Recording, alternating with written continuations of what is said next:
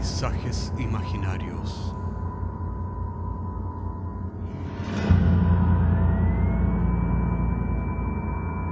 Una producción Cortés Rojas.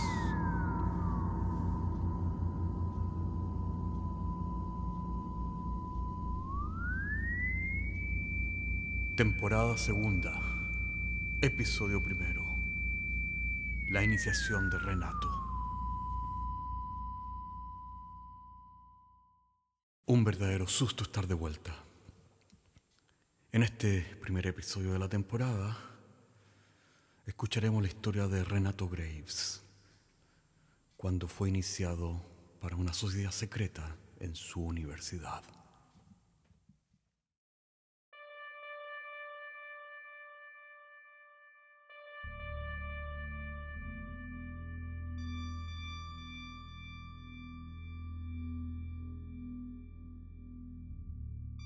Había dos confraternidades en la universidad. De alguna manera todo se hacía más fácil en este lugar cuando perteneces a una de ellas. No quiero insinuar en forma alguna de que existe alguna mafia o tráfico de influencias, pero para ser honesto es... tal vez haya algo de eso. En este lugar, cuando llevas un apellido antiguo como el mío, el no pertenecer a estas confraternidades puede ser un problema. Esa noche, bajo la puerta de mi habitación en la pensión universitaria 93, se asomó la esquina de un sobre blanco que contenía una invitación al cementerio para el día 23 de junio a las 12 de la noche. Para quienes no conozcan cómo operan estas fraternidades secretas, debo explicarles que el lugar y la hora son absolutamente normales. Me presenté pues esa noche de junio de acuerdo a las instrucciones. Dos muchachos encapuchados me guiaron al atrio romano del mausoleo. El lugar estaba iluminado con antorchas. Muchos años atrás mi padre había pasado por el mismo ritual, como mucha gente de este pueblo, de manera que sabía perfectamente de qué se trataba. Tendría que asistir nada más y nada menos que a la simulación de mi propia muerte. Tendría que entrar en un ataúd y mis hermanos de la confraternidad me velarían durante altas horas de la noche. Mi padre, antes de morir, me había preparado psicológicamente para ello, ya que circulaban leyendas acerca de hombres que no resistieron la prueba y enloquecieron. Sabía que la noche se me haría interminable. De alguna manera estaba preparado psicológicamente para dicha prueba. Sabía que los hermanos pondrían mi ataúd en un estrecho nicho y lo cerrarían. Luego me abandonarían por el resto de la noche, de manera que mi vida estaría completa y literalmente en sus manos, ya que si no volvían, moriría asfixiado dentro del ataúd. Efectivamente, la noche se hizo eterna y la claustrofobia irracional luchaba por salir a la superficie.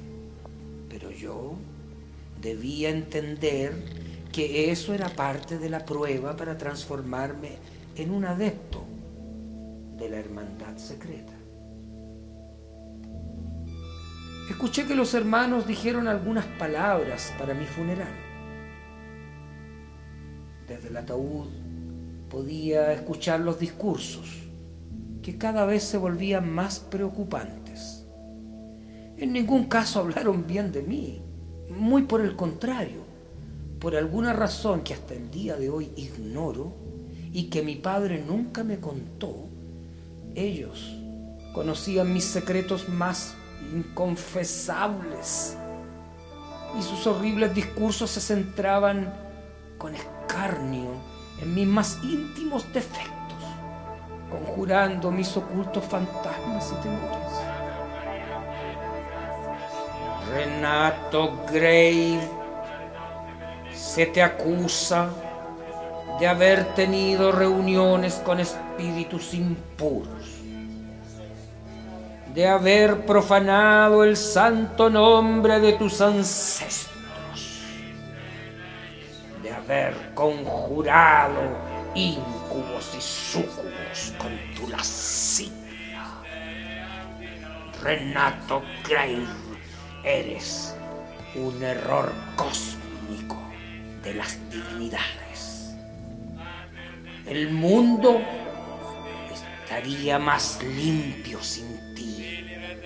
Y el aire sería más respirable sin tu pestilente presencia. No mereces ver el nuevo día del sol naciente mereces quedar aquí, en la oscuridad, que es el lugar donde perteneces por toda la eternidad. Odio y virulencia invocaban mi muerte una y otra vez hasta el cansancio. Disfrutaban, por lo cual mi preocupación fue cada vez en aumento, ya que mis supuestos hermanos no parecían tener intención alguna de querer rescatarme. Desde la pequeña ventana del ataúd vi que uno de ellos llevaba un mandil y herramientas de albañil con las cuales comenzó a enladrillar la única salida del nicho en el cual me encontraba atrapado. Finalmente se retiraron del mausoleo. Sentí a lo lejos sus cantos rituales, sus gritos descabellados, sus obscenidades, sus aullidos, sus ladridos de pesadilla.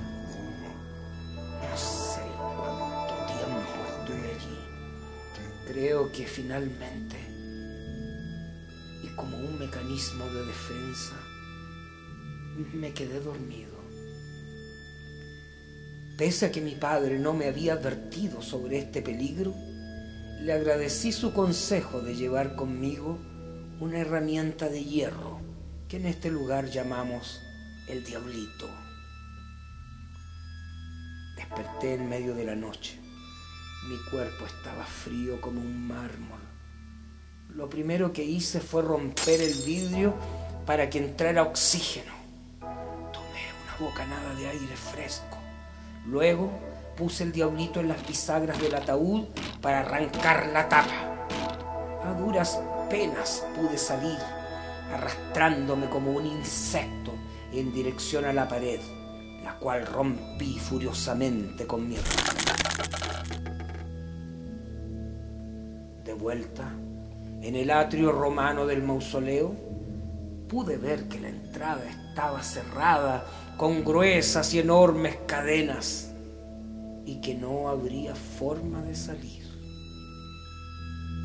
Recordé entonces una luz pequeña que se distinguía al final del nicho. Volví por curiosidad al estrecho túnel que se prolongaba indefinidamente y allí estaba una luz al final de la caverna. Me arrastré pues como un reptil y avancé hacia la remota luz. No sé cuánto tiempo estuve en ese tránsito. El túnel se hacía cada vez más estrecho. Por fin logré sacar mi cabeza al otro mundo, a ese mundo luminoso del exterior pero no podía salir. Estaba atrapado. Solo veía al otro lado una mujer vestida de blanco, que vertió una especie de aceite sobre mi cuerpo para ayudarme a salir. Una vez en el mundo exterior, la mujer me dijo, bienvenido. Yo le ayudaré a salir. Yo solo quería preguntar dónde estaba. Me respondió ella que sería mejor que lo averiguara por mí mismo. Cuando se retiró, me dijo con un aire de misterio que ese lugar no tenía nombre y que tal vez yo podría ser la primera persona en bautizarlo. De manera que comencé a vagar por allí y por allá. El lugar era blanco y luminoso. Me di cuenta que era un cementerio. Pero de alguna manera sabía que nunca antes alguien había estado allí. Además, las fechas de las tumbas eran completamente inverosímiles, imposibles. Todas ellas pertenecían al futuro. La más antigua de ellas era del año 2040. Estaba en el futuro. Se trataba de un cementerio del futuro. Por un segundo pensé que debía huir de ese lugar a toda prisa, que tal vez cerrarían la puerta y no podría salir. Por esa razón me dirigía toda carrera hacia una gran entrada que parecía ser la salida principal de este desconcertante lugar, al tiempo que miraba los nombres y las fechas de los difuntos.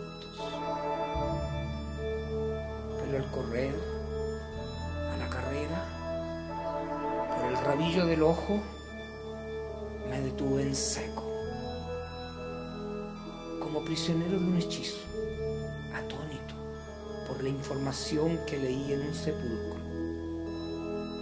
En esa tumba estaba mi nombre, Renato Grave, y la fecha de mi muerte que no quiero volver a repetir. Solo entonces entendí posible salida de esta necrópolis del futuro no era la entrada principal al cementerio, sino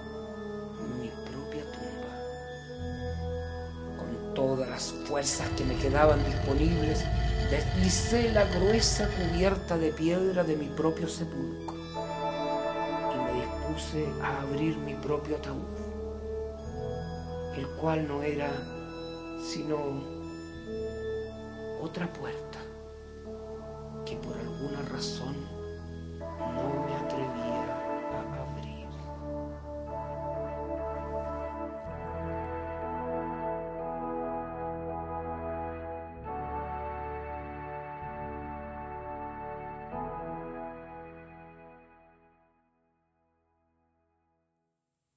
Renato Graves, cruzando puertas temporales que van más allá de la vida y de la muerte.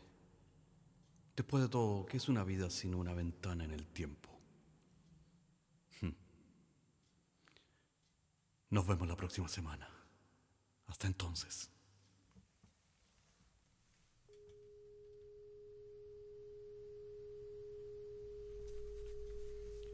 Paisajes Imaginarios es un podcast semanal que se distribuye con una licencia pública general. Puedes encontrarnos en iTunes, Spotify o donde quiera que escuches podcasts. Contáctenos a paisajes.caco.cl. Hasta la próxima semana.